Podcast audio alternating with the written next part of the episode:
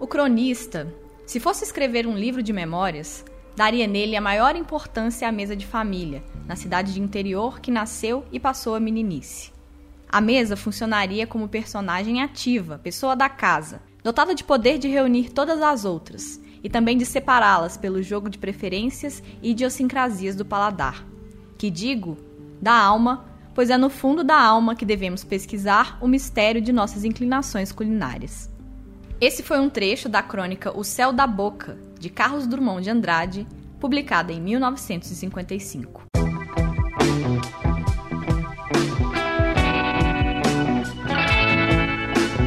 Eu sou Jéssica Almeida e este é o Tempo Hábil, podcast do jornal O Tempo. Quinzenalmente, às quintas-feiras, o programa traz entrevistas sobre assuntos relacionados a Minas Gerais. Para não perder os novos episódios, assine o Tempo Hábil no seu tocador de podcasts favorito. Nós estamos no Spotify, no Deezer, no Google Podcasts, no Apple Podcasts e em todos os demais aplicativos.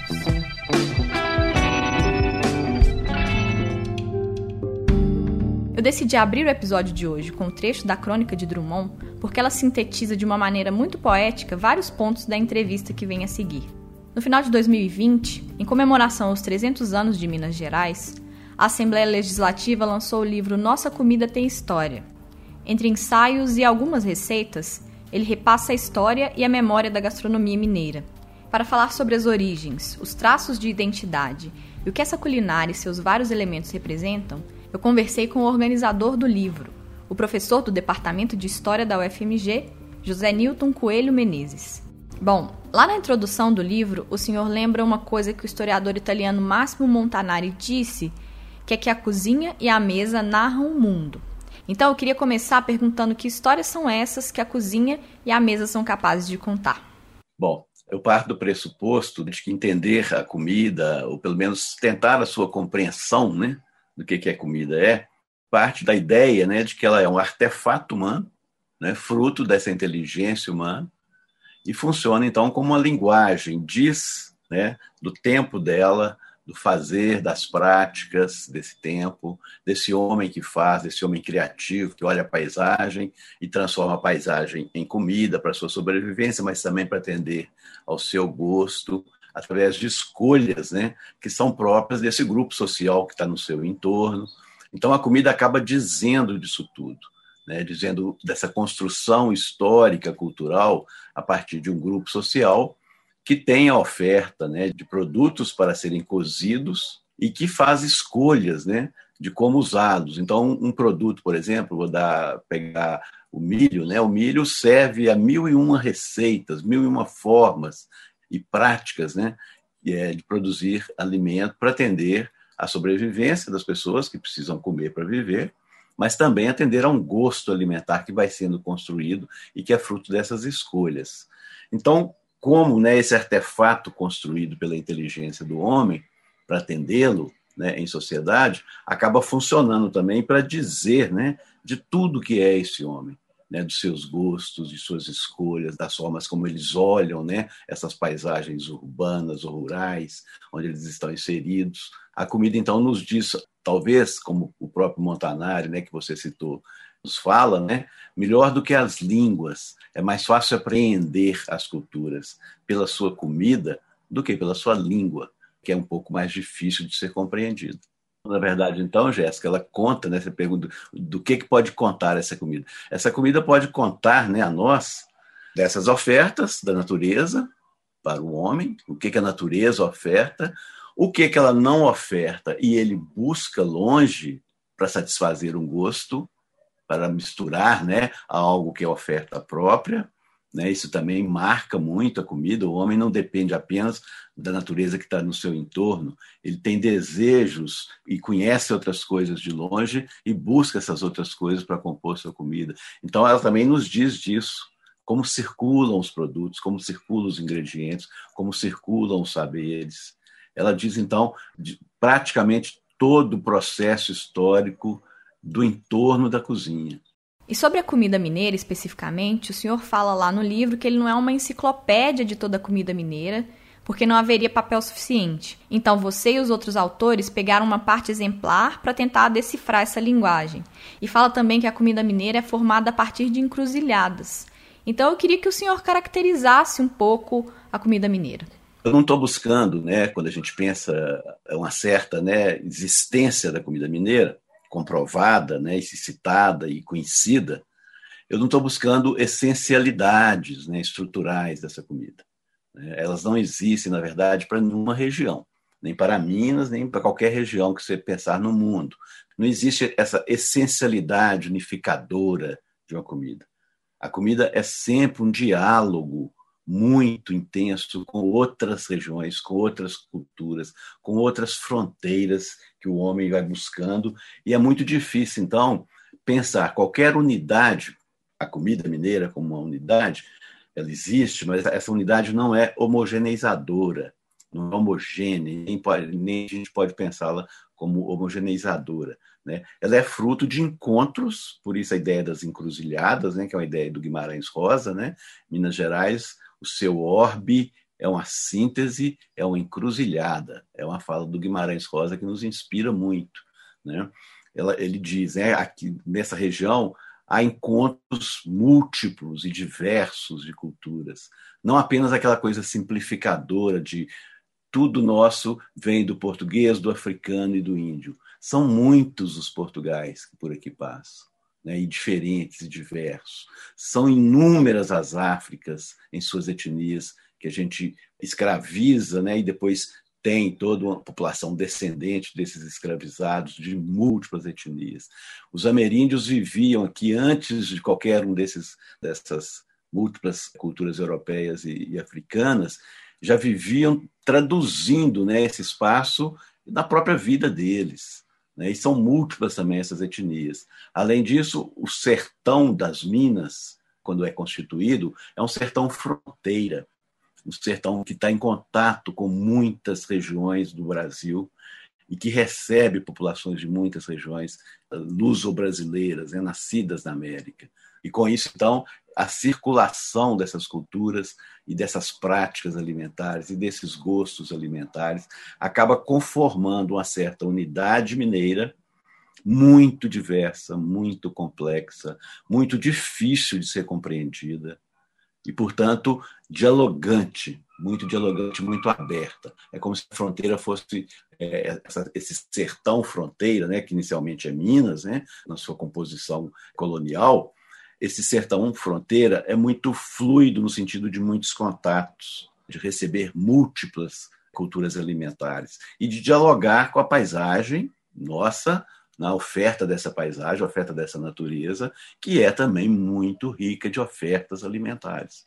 Portanto, eu nego né, a todo momento que eu posso essa ideia de que a nossa comida nasce da carência, nasce da fome. Eu acho que é exatamente o oposto disso. A nossa comida nasce de uma diversidade enorme natural de ofertas, ofertas de ingredientes e de produtos, que, com esses encontros, com esses diálogos, o mineiro transforma esses múltiplos ingredientes em muitas coisas. Então, às vezes, os historiadores veem né, alguns comentários de administradores coloniais dizendo da carestia de produtos, dizendo a dificuldade deles organizarem né, o, abastecimento alimentar e traduzem isso como fome, como carência. Eu não traduzo assim, eu traduzo como uma preocupação com o abastecimento alimentar, que é natural de qualquer administração. Sem esse abastecimento, não há sociedade em paz, a sociedade é caótica, né? se não tem alimento, se há disputa de alimento e carência. Então, essa manifestação é uma preocupação, e, ao mesmo tempo, são documentos que, dirigidos né, por esses administradores ao reino, ao rei, e, portanto, eles estão chamando para si uma capacidade de organizar esse abastecimento, que era fundamental naquele período. Então, a carência e a fome que às vezes as pessoas veem, eu não vejo. Né? Não vejo a partir da documentação, da pesquisa, ao contrário. Né? Minas Gerais foi, a partir do momento em que ela é uma ocupação inicial para mineração, ocupação do, do colonizador, né? a partir desse momento que o colonizador penetra nesse sertão para minerá-lo, né, porque descobre ouro nele, essa população é crescente, a escravização de indivíduos que vêm para cá é crescente, a reprodução interna dessa população é crescente e permanece crescente no século XVIII, no século XIX, e Minas é, até 1914, o estado, já na República, né, mais populoso do Brasil. Então, como explicar uma história de crescimento populacional interno, de um desenvolvimento de um mercado de alimentos para abastecer essa população, um mercado interno, que diferencia a história de Minas, um desenvolvimento muito importante e muito gerador de riquezas. Como entender a nossa comida a partir da carência e da fome?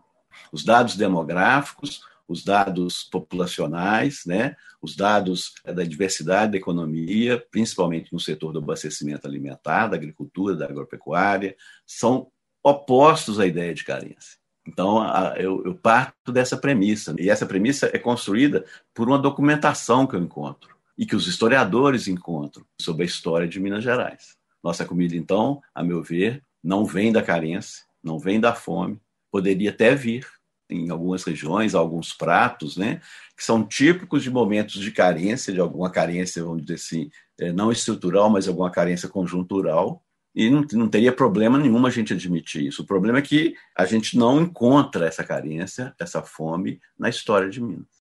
Então, pensar a identidade da comida mineira é justamente sair dessa ideia de uma ou outra ou um conjunto pequeno de coisas que a definam, né? Tem que levar em consideração todo esse amálgama de diversidade de etnias, de ingredientes, enfim. Sim. As pessoas às vezes se preocupam, e, e na história da alimentação no Brasil, né?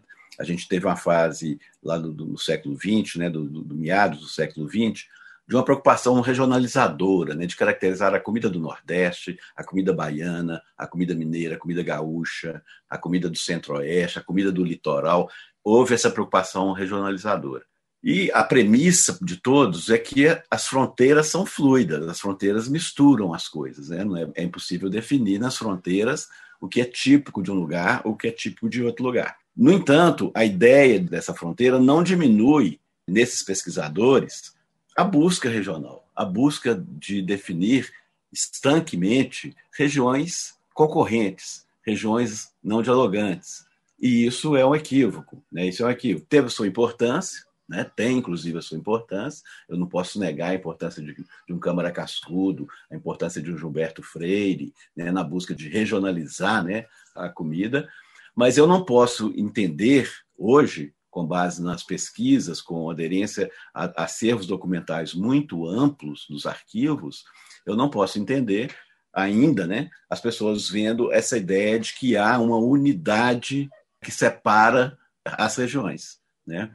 As regiões têm as suas comidas típicas, né? a gente pode falar na comida gaúcha, na comida capixaba, na comida goiana, na comida baiana, na comida mineira, a gente pode falar em várias regionalidades, tentando entender a construção a partir desses pratos né, típicos construídos regionalmente e nos estados, entender esses diálogos. Então, as pessoas não podem continuar tentando construir unidades homogêneas sem entender que não há esses essencialismos, mas há formas específicas, sui generis, de criar né, uma comida e que caracterizam esses lugares, que caracterizam essas regionalidades. Então, é uma ideia de que a fronteira é fluida, uma ideia de que o sertão dessa construção está em contatos e que, portanto, a gente tem que ter uma visão dessa complexidade. Professor, eu estava até prevendo essa pergunta mais para o final, mas acho que o senhor já abriu o assunto. É porque tem uma linha de pensamento que nega a existência da comida mineira, né? Dizendo que ela seria um mito e que o que existiria seria uma comida caipira da Paulistânia, uma região que englobaria várias partes do Brasil. Então o senhor não se filia a essa visão, né? Não, eu acho essa ideia, né, de Paulistânia, né, uma região um pouco estranha na sua construção, né, com base numa comida do milho, né, como está sendo construída, uma, uma espécie de um marketing gastronômico. Eu não vejo muita base estrutural, vamos dizer assim, arquivística e documental na construção dessa grande unidade paulistânia que vai de Goiás, passando por Minas e Espírito Santo até o Rio Grande do Sul. Eu acho isso um equívoco interpretativo, num sentido que vai ao contrário do que eu penso, né? no sentido de construir uma unidade homogeneizadora. Engraçado que o discurso é de que não há comida mineira, que há uma grande comida caipira da Paulistânia, e a Paulistânia é essa região imensa, ou seja, há um discurso de que não há unidades regionais, criando uma grande unidade regional. Então é um contrassenso que vai de encontro à complexidade da comida brasileira, porque vai criar uma comida caipira com base no milho. Olha, pense bem, o milho é um cereal produzido no mundo inteiro e utilizado de formas distintas no mundo inteiro, de formas múltiplas, distintas, características de lugares, de povos, de etnias, de famílias. Pensa bem quantas comidas mineiras feitas de milho existem. Não dá para a gente elencar de tantas, que são talvez milhares, e que são reconhecidas como de Minas, são reconhecidas como de São Paulo, porque tem a característica de ser produzido mais, de ser consumido de ser valorizada por uma população que produz esse produto alimentício e que o consome. Então, há, na verdade, valores ligados a essas nossas construções que dão a elas a identidade nossa. Então, eu chamo de mineiro, ou mineira, ou chamo de paulista, ou né, a paulista, aquilo que é um valor para os paulistas, aquilo que é um valor para os mineiros, aquilo que é um valor para os gaúchos, porque eles construíram de forma diferente, do jeito deles, e valorizaram como próprio como patrimônio, na ideia de como propriedade. Eu construí, é meu, ou nós construímos, é nosso, e, portanto, nós nos orgulhamos dessa construção nossa, damos valor. Mas é do milho, como na Ásia tem, como na Índia tem, como na Europa tem produtos do milho. Mas tem, né, se não tem essa essencialidade original, tem a forma sui generis original como é trabalhado esse produto. Então a gente tem que ver a comida, eu acho que é uma grande, vamos dizer assim, sacada, né, para perceber a complexidade da comida, é vê-la como fruto de práticas específicas que se transformam em valores específicos, valores sociais, e que se transformam em patrimônios identitários de grupos. Eu não vou dizer que a comida mineira vem do milho. Olha, o pão de queijo vem da mandioca e do queijo. A junção de dois produtos que não são milho e que são o leite e a mandioca, importantíssimos, né? O polvilho de mandioca e o queijo do leite, que são dois produtos importantíssimos, identitários da, da economia, da cultura de Minas Gerais. Então, a complexidade tem que dar a nós a dimensão de que não é fácil compreender, mas que é fácil olhar e identificar como próprio de um determinado grupo social. Há uma grande discussão por esses dias aí da disputa pelo Pequi, né? Quem que é dono do Pequi? Se é Tocantins, se é Goiás, se é Minas Gerais. Olha, o Pequi existe não só nesses três estados, existe em outros estados, é um produto desse cerrado brasileiro. As pessoas que descobriram né, como transformá-lo num gosto alimentar específico transformam num próprio gosto, cada um desses lugares diferente. Então, para que ser a capital do Pequi ou a dona do Pequi? Isso é uma grande, talvez assim, é um produto mercadológico né, que os municípios às vezes constroem e que é interessante para acionar a economia deles, né? mas que não é a compreensão da comida. Então, é, é, Gerson, o que, eu, o que eu gosto de falar sempre para os jornalistas né, da área gastronômica, que uma coisa é o marketing de produtos ligados ao produto comercial turismo, a venda desse produto, outra coisa é a compreensão da comida, da sua construção, das práticas envolvidas, dos valores envolvidos, do patrimônio que é essa comida como identidade local, como identidade regional. São duas coisas diferentes, então a gente tem que tomar cuidado para não misturá-las, para não transformar numa coisa só. E aí a paulistânia vai ser dona do milho. E o que é paulistânia? Ninguém nunca viu falar no que é paulistânia, vai ter que tentar entender o que é essa paulistânia né, do, do estudioso paulista que, que insiste né, em negar a comida mineira e em construir uma comida caipira da paulistânia, em dizer que Minas, por se orgulhar de ser caipira, herdou a compreensão de que é dono da comida do milho e que os paulistas, por se envergonharem de serem caipiras, perderam isso para mim. Olha, isso é uma construção, é, acho que individual, sem base documental, acho que sem base em estudos antropológicos e em estudos históricos, e que é muito mercadológico, é muito voltado a um marketing específico, tentando construir um produto turístico, um produto de venda qualquer. Então, acho que a gente tem que ter esse cuidado de entender as coisas numa complexidade maior do que elas parecem ter.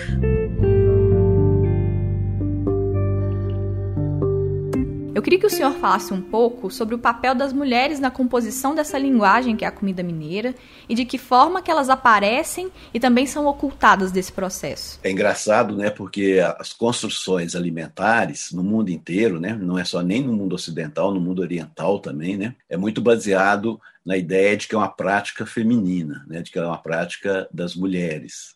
Então as mulheres historicamente, construíram um saber fundamental de transformar os produtos em alimentos, né? de transformar os alimentos em um gosto familiar ou alimentar. Essa construção é uma construção milenária, é uma construção na longa duração da história, da mulher assumir a cozinha como lugar próprio de si, inclusive como um lugar de poder dessa mulher feminina.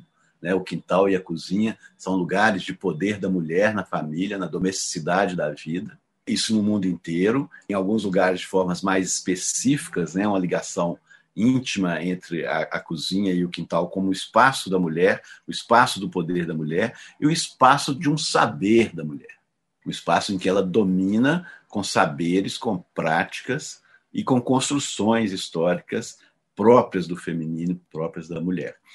De certa forma, isso é um reconhecimento e até um reconhecimento machista, né? como se aquele fosse o lugar específico da mulher e não o outro.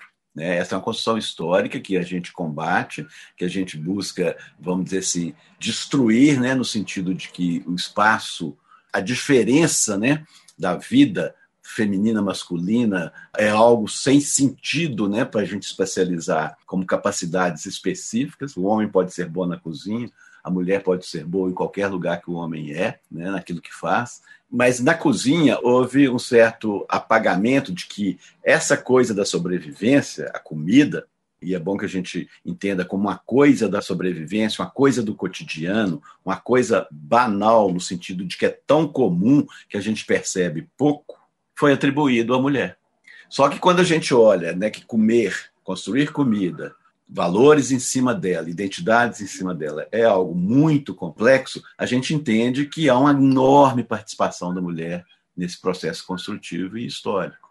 E às vezes o marketing, né, principalmente da gastronomia, põe no homem, no chefe de cozinha, o grande saber fazer comida.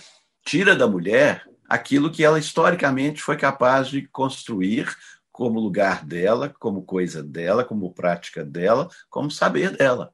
Né? Ou seja, há um apagamento desses saberes femininos para colocar o grande produto, né, visto como a riqueza da produção cultural, na mão do homem e não na mão da mulher. Então, se a cozinha é um lugar da mulher, ou se o lugar de mulher é na cozinha, são duas coisas diferentes. Né? São duas visões diferentes a mulher soube construir na cozinha e no espaço, no seu entorno da cozinha, no espaço doméstico principalmente, que no fim e ao cabo toda a casa gira em torno da cozinha, foi um saber fazer por prática, por cotidiano, por fundamento de constituição da domesticidade da família e um saber importante, um lugar de poder importante que a mulher construiu historicamente. Não é o único, mas eu acho que usurpar dela essa capacidade de construir né, a maior parte dos alimentos, de saber fazer a maior parte dos alimentos, de saber dialogar, de saber trocar. Há na, na, na história da comida né, esse grande valor para troca. Né? Eu tenho o meu quintal com os meus produtos, mas o quintal do outro tem outros produtos. Então eu dialogo, eu faço trocas. E na minha cozinha vai ter o produto do outro quintal também. E na cozinha do outro vai ter o produto do meu quintal também.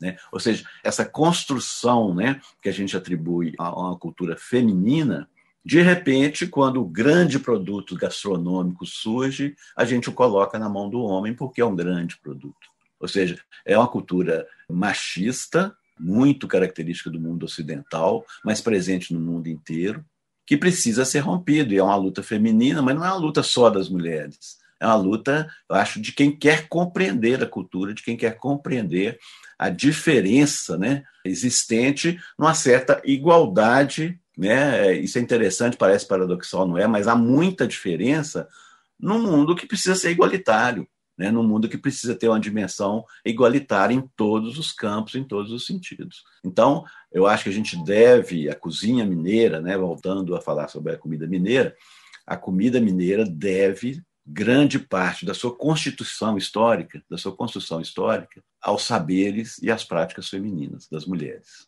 E isso tem que ser reconhecido como valor, como valor ligado a essa capacidade feminina e da mulher de administrar a domesticidade, a família, a casa, os homens, né? de administrar a vida sem a qual não há nada mais.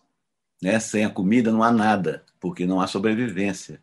Então, acho que é preciso essa compreensão dos lugares né, diferenciados, lugares aí diferenciados de gênero, mas da necessidade igualitária né, de perceber isso como uma construção social de valor dos homens, no sentido amplo, né, da humanidade, não dos homens, mas da humanidade. O senhor mencionou aí que a casa gira em torno da cozinha e justamente o fogão a lenha é uma figura muito presente na iconografia, no imaginário da comida mineira.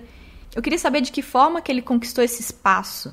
É porque ele é uma espécie de núcleo do núcleo? De certa forma, sim, Jéssica, porque o fogo tem um sentido nas culturas, um sentido muito amplo. O fogo aquece, o fogo cozinha. Então, o fogo é primordial para a sobrevivência humana. Se você pensar na vida mais básica, ela não existe sem o fogo porque você precisa do aquecimento, você precisa do cozer, e o fogo, então, é importante.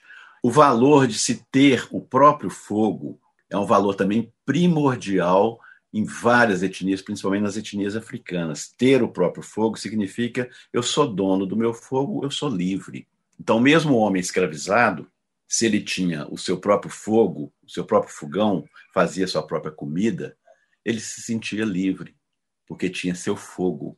Tanto que na, no mundo colonial é, mineiro, né, principalmente, mas no brasileiro de modo geral, os domicílios são nominados de fogos. Aquela cidade, aquela vila tem tantos fogos, ou seja, tem tantos fogões, tantas cozinhas, tantas casas. Então, o, o fogo ou o fogão determina o número de casas, de domicílios, de moradas, de famílias e de agregados às famílias. Então, o fogo tem uma dimensão, vamos dizer assim, simbólica muito forte, principalmente para as etnias africanas. Então, isso talvez seja uma herança muito rica né, que temos das etnias africanas que habitaram, que foram escravizadas e que vieram habitar nesse né, espaço mineiro do sertão da América Portuguesa. Né? E com isso, então, os próprios senhores de escravos, né, ao perceber lideranças no seu grupo de escravos, né, eles acabavam escolhendo alguns para ter a sua própria casa, para eles tirarem da senzala e dar uma morada, ter direito a ter o fogão, porque isso apaziguava, de certa forma, a revolta contra a escravização, né? a revolta contra a violência de ser escravo. E ao apaziguar, dava àquela pessoa o direito de ter a sua casa, a sua mulher, a sua família, o seu fogo, a sua própria comida, de plantar o seu próprio quintal, e isso é muito importante na configuração da nossa alimentação, né, da alimentação da comida mineira e da comida brasileira de modo, de modo geral. Então, o fogão a lenha, ele, na tradição cultural, ou seja, na transmissão do tempo dos valores culturais, porque tradição é isso, é a transmissão no tempo dos valores culturais, o fogão a lenha é de uma permanência simbólica muito grande. Né? Porque tradição não é só permanência, tradição também significa algumas coisas que vão sendo transmitidas e mudando. Mas o valor de ter o seu próprio fogo, acender o seu próprio fogo, é como se estivesse acendendo a sua liberdade, acendendo o seu direito de ter casa, acendendo o seu direito de ter família. E isso tem uma permanência na nossa tradição muito forte e muito valorizada. Nós próprios valorizamos o entorno do fogão ainda hoje, né, nas casas de nossas famílias, no interior do estado, e mesmo na, nos espaços gourmets dos edifícios das grandes cidades, porque é aquele lugar que aquece, é aquele lugar que se reúne em torno os amigos, né? aquele lugar que você se sente aconchegado, de certa forma atraído. Então, o fogão tem um sentido simbólico muito grande. O fogão a lenha, porque é como se ter a lenha, que é um produto que vem da natureza e que eu transformo em lenha e que eu transformo em fogo e que eu transformo em comida, é também esse orgulho dessa criação humana, de transformar, né, algo dado pela natureza em algo outro muito diferente e com várias etapas, várias práticas, várias tecnologias que eu vou criando para transformar, por exemplo, uma árvore em fogo e em comida, né? E em sobrevivência da minha família e em aconchego do meu lar e em aquecimento da minha casa. Então, é a força simbólica permanente nessa tradição, nessa transmissão do tempo do fogão a lenha é algo fantástico, né? É algo valoroso para nós. E por isso a gente quer manter, por isso a gente tem orgulho, né? por isso a gente trata como patrimônio. O açúcar e os doces também se fazem muito presentes e são característicos da nossa culinária. E aí lá no livro o senhor lembra do Auguste de Saint-Hilaire, que fala do gosto dos mineiros pelos doces de frutas e seu exagero em açucará-los. Esse trecho me lembrou especificamente de um amigo meu que diz que não gosta muito dos doces brasileiros, exatamente por eles serem muito doces, e ele fica especialmente contrariado quando o doce é uma fruta açucarada.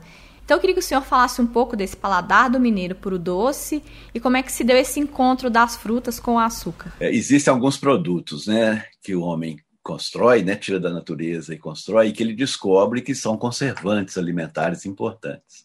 O sal e o açúcar são dois desses produtos, né? O sal conserva muito os alimentos, principalmente depois do cozimento, mas também cruz, né, quando você quer às vezes conservá-los por mais tempo.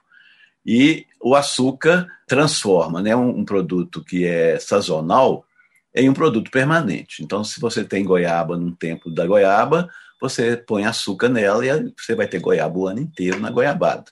Então, são dois produtos conservantes de muito valor na história da humanidade. No caso nosso, é, a gente tinha muita dificuldade de acesso ao sal até meados aí do século XVIII. O sal era um produto muito caro. Ou ele era retirado das barrancas de rios, né, de algumas regiões, como de São Francisco. Em alguns lugares produzia-se um sal da terra, muito pouco, em muito pouca quantidade mas a maioria do sal vinha de Setúbal, a região salineira de Portugal, e chegava aqui com preço alto, então a comida mineira era pouco salgada, né? Tanto que o costume de se comer angu sem sal permanece até hoje. É porque o sal era caro, então usava-se pouco sal. E ao contrário, tinha uma oferta de açúcar muito maior e muito mais barata. Então, o uso do açúcar na confecção dos doces de frutas, e aproveitando uma enorme diversidade de frutas, chama a atenção dos estrangeiros que visitam a região das Minas, né? E também dos historiadores, né? Sérgio Buarque de Holanda também ressaltava a grande diversidade da doçaria mineira né, de frutas e com muito açúcar também, muito açucarado. O Saint-Hilaire, que é um naturalista, né, um botânico francês que visita Minas Gerais no início do século XIX, de 1816 até 1822, ele circula por aqui e vem duas, faz vários circuitos por Minas Gerais em duas épocas diferentes desse tempo que ele fica no Brasil. Ele se encanta e ao mesmo tempo se assusta com o consumo de doces e de açúcar. E às vezes ele compara, né, alguns dos doces, né, com os doces europeus, os doces da França dele e vê que são muitas, os nossos são muito mais açucarados do que os, os europeus, que às vezes são mais feios, né, como às vezes ele costuma chamar, do que os europeus, mas que são tão gostosos, são tão de boa qualidade quanto, mas sempre acentua né, o gosto pelo uso excessivo do açúcar na confecção dos doces, que é nada mais, nada menos do que a conservação da fruta por um período maior do que o tempo dela in natura, né? Se consome a fruta in natura e aguarda essa fruta em doces, uma quantidade variada de doces. Então a gente tem que entender o doce e o valor da doçaria, né, da construção de doces, como essa necessidade de conservação da natureza pelo açúcar, e, por outro lado, na construção de um gosto específico, né, reconhecimento de que os doces mineiros são muito doces, é uma característica que dá a essa compreensão né, de uma certa oferta mais barata de açúcar, do que de outros produtos conservantes nesse mundo colonial, pelo menos. Né? Depois, óbvio que no século XIX, a facilidade de chegada sal e de outros produtos conservantes, né? outros temperos, todos os temperos, né? todas as especiarias, como eram conhecidas, têm um valor fundamental no mundo é, moderno, exatamente pelo valor e pela importância desses produtos como conservantes alimentares. Então, tanto as pimentas, as várias pimentas, a canela, todas as especiarias, o sal e o açúcar incluídos, né, têm esse valor por serem conservantes de alimentos. E como bons conservantes de alimentos, são muito usados, são muito necessários, e nós temos essa capacidade de transformar os nossos doces em um gosto, né? Que essa é a questão talvez mais importante a caracterizar as comidas, né? É que a gente transforma a necessidade em gosto eu não preciso açucarar tanto, mas eu continuo açucarando porque construí um gosto pelo açúcar e pelo açucarado. É uma construção própria, é uma construção específica. E que a gente mantém porque é um gosto construído historicamente.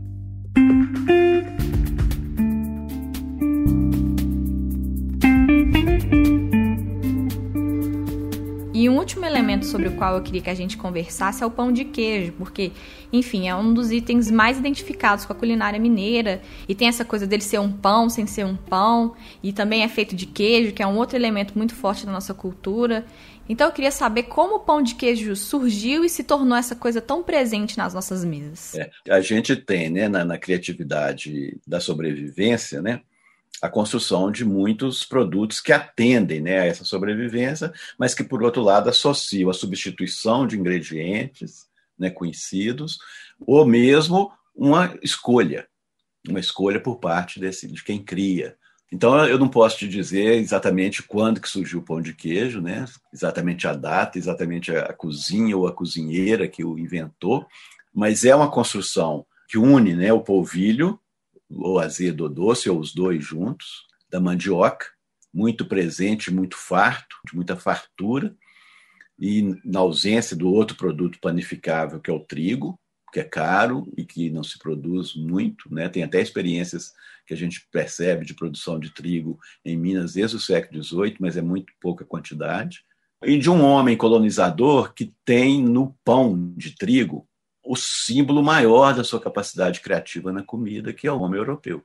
Então, a necessidade de ter um pão e a ausência do ingrediente do cereal panificável, que é o trigo, né, a ausência, o carestia, né, não é totalmente ausência, mas carestia, provoca uma busca criativa de construir um pão específico. Então, não surge apenas o pão de queijo, né, a mistura do polvilho da mandioca com o queijo, que é um outro produto também de conservação do leite, né, através da coagulação da prensa e da salga, né, ou seja, é um outro produto criativo e que em Minas também se constrói, se cria a partir da, de um gosto já alimentar europeu pelos queijos de ovelha, de cabra, de, de vaca, né, de leite de várias espécies, e que chegando aqui centra-se né, nessa produção inicial de, de leite de vaca e que se torna um produto muito consumido, muito produzido.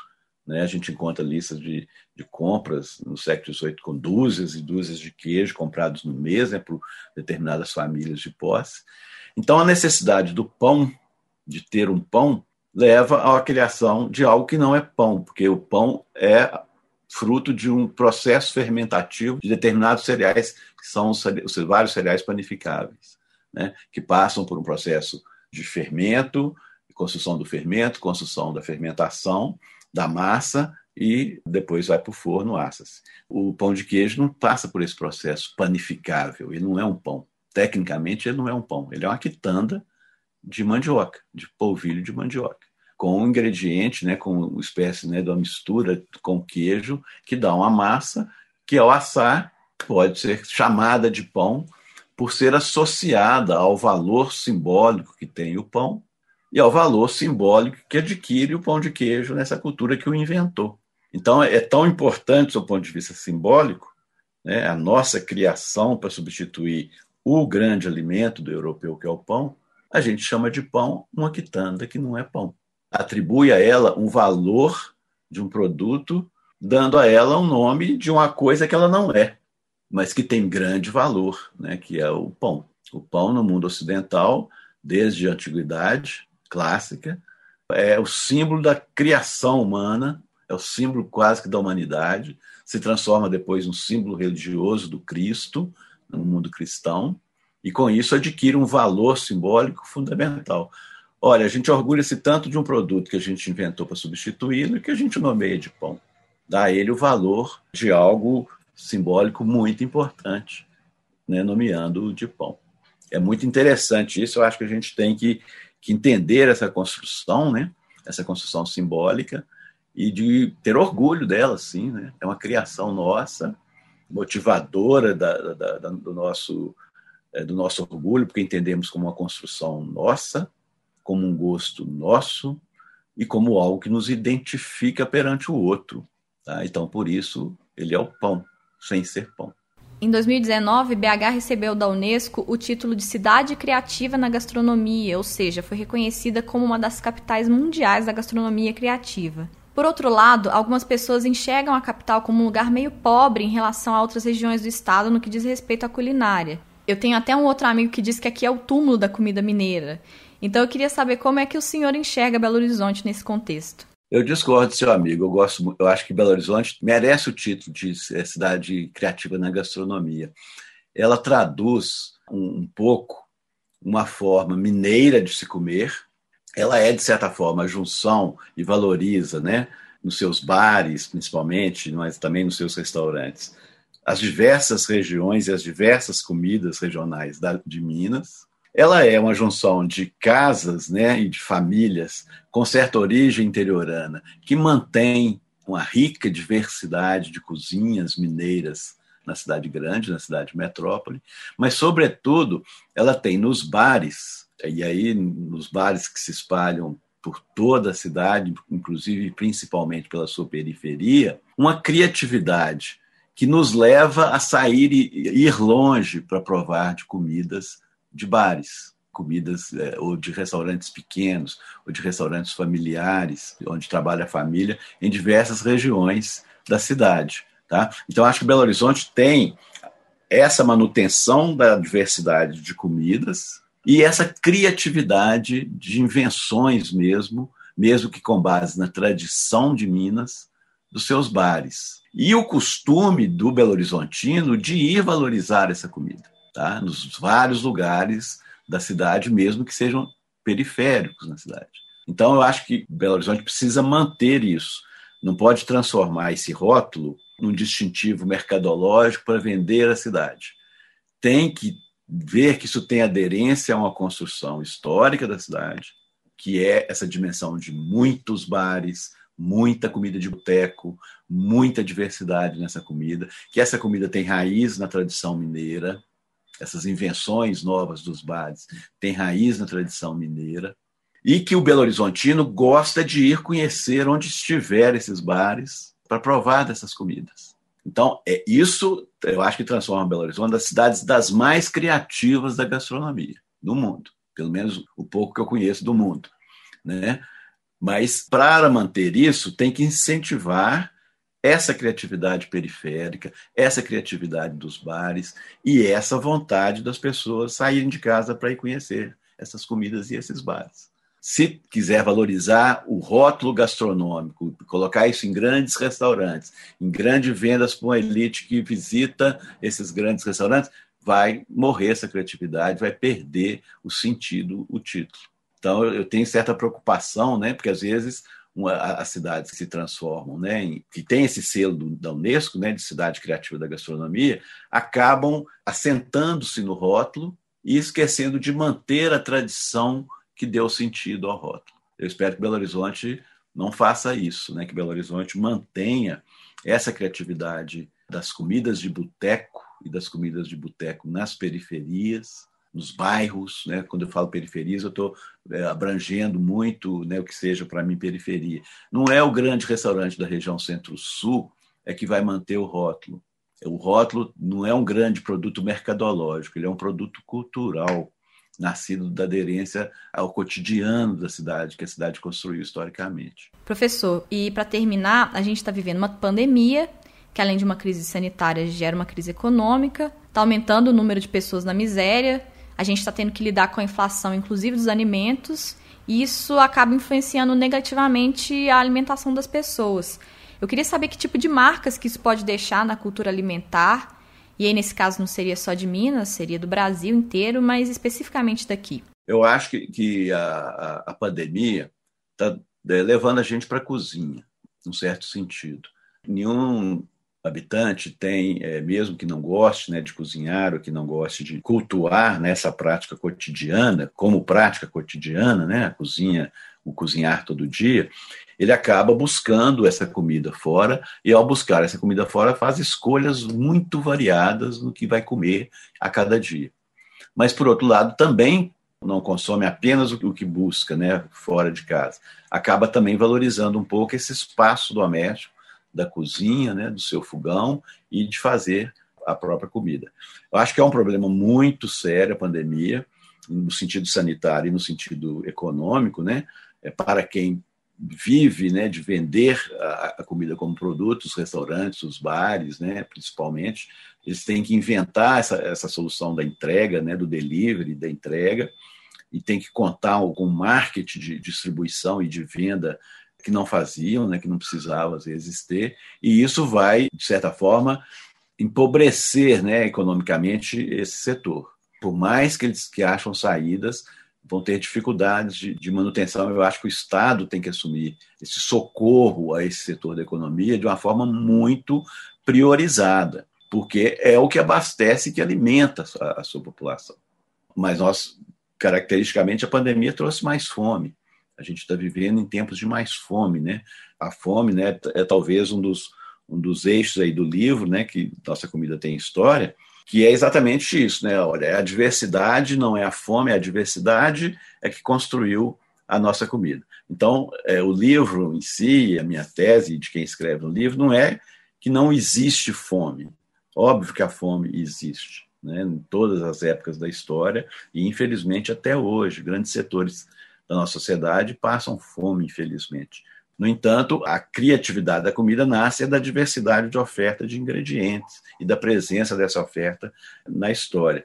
Mas nesse período que a gente vive, nos períodos de crise, né, principalmente crises sanitárias, normalmente o setor comercial da alimentação sofre muito. E, por outro lado, a valorização da comida em casa, da comida caseira. Então, algo, por exemplo, que tem uma dimensão de crescimento nessa economia da alimentação é a venda de produtos orgânicos, por exemplo. Por uma associação que as camadas de elite que podem comprar fazem com saúde, o alimento e saúde, e a busca de produzir o seu próprio alimento, né, como algo também para a própria saúde de quem está isolado socialmente, né, uma atividade que uma atividade que nos intui né, essa capacidade criativa, que nos ajuda né, a sair desse estresse, da depressão, do isolamento. Então, tem esse ganho, mas, por outro lado, tem a questão econômica, que é, que é muito séria, que aí acho que o Estado existe, né, não é só para promover o desenvolvimento, é para promover o desenvolvimento, para investir nesse desenvolvimento, mas para também assistir das várias formas possíveis nos momentos de crise. E, infelizmente, a gente não está assistindo, né? Estamos vivendo um momento em que as discussões sobre o Estado estão na dimensão do neoliberalismo, em que vê né, o papel do Estado muito pequeno nessa assistência. Mas pensemos, por exemplo, se não existisse o SUS, o caos que estaríamos nele. Então, acho que o Estado brasileiro tem que se assumir mais como Estado né, e menos como governo, governo de ocasião, e promover a assistência econômica aos setores que estão sendo penalizados pela pandemia e, o setor da alimentação é talvez um dos maiores prejudicados nisso. O setor dessa produção alimentar comercial, e que é importante, emprega muita gente, sustenta muitas famílias, e que o Estado, portanto, tem que ter atenção cuidadosa. Imagina a quantidade de bares que tem em Belo Horizonte, a quantidade de garçons, a quantidade de famílias dependentes desses trabalhadores, e deixá-los desassistidos ou em busca seu, da sua própria sobrevivência, fazendo outra atividade, é algo impensável, é algo desumano, né? é algo que não traduz o processo civilizacional que a gente chegou. Então é preciso que o Estado brasileiro tenha uma atenção ao setor né, comercial da alimentação como prioritário, eu acho. Professor José Newton, eu queria te agradecer, eu adorei a conversa, enfim, muito obrigado por me atender. Eu também gostei, foi boa conversa. Obrigado a você também pela entrevista. O livro Nossa Comida Tem História não está disponível para venda porque ele é uma edição não comercial, mas sua versão virtual pode ser baixada gratuitamente no endereço sites.almg.gov.br barra Minas 300. Antes de encerrar, eu queria convidar quem está ouvindo para acompanhar a live O Samba de Belo Horizonte, Memória, História e Patrimônio Cultural, que vai ser realizada no dia 5 de abril, às 7h30 da noite, no endereço youtube.com/barra emergência cultural. A mesa de debates vai ter vários participantes, entre eles os historiadores Luiz Antônio Simas, Marcos Maia e o professor José Newton, com quem eu acabei de conversar.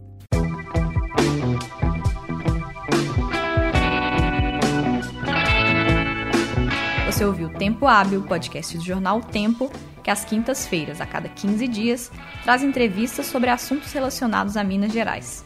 Caso ainda não nos acompanhe, assine o podcast onde você preferir. Nós estamos no Spotify, no Deezer, no Google Podcasts, no Apple Podcasts e em todos os demais aplicativos. Eu sou Jéssica Almeida e fiz a produção, o roteiro, a edição e a mixagem do programa. Fico por aqui e o Tempo Hábil retorna na próxima quinzena. Até lá! Thank you.